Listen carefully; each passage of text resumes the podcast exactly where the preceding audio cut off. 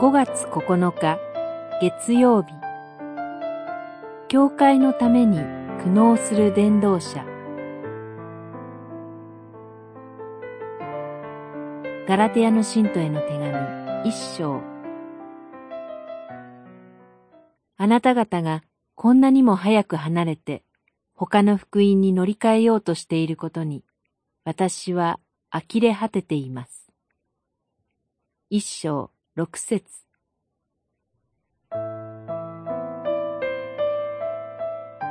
ガラテヤの信徒への手紙は、その論調の激しさから、戦いの手紙と呼ばれてきました。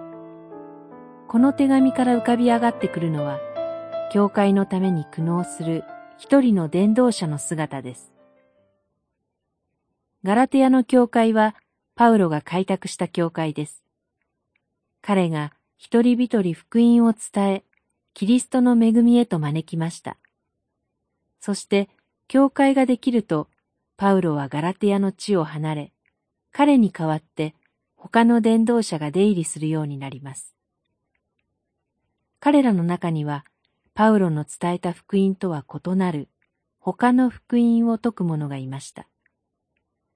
その教えが人々を捉えて瞬く間に教会の中に広がっていきました。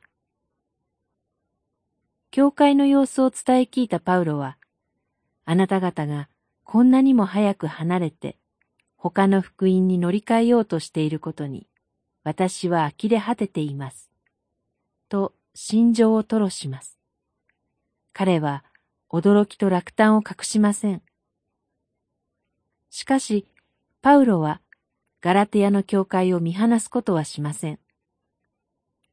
彼は父親のように教会に他の福音を伝えた者たちを厳しく叱責しました。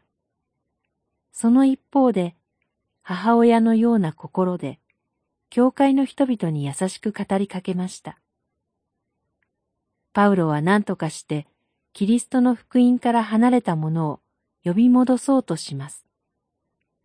そして彼らを信じる者に生まれ変わらせることを願って語りかけたのです。祈り。主よ、誠の福音にとどまり、福音の喜びで満たしてください。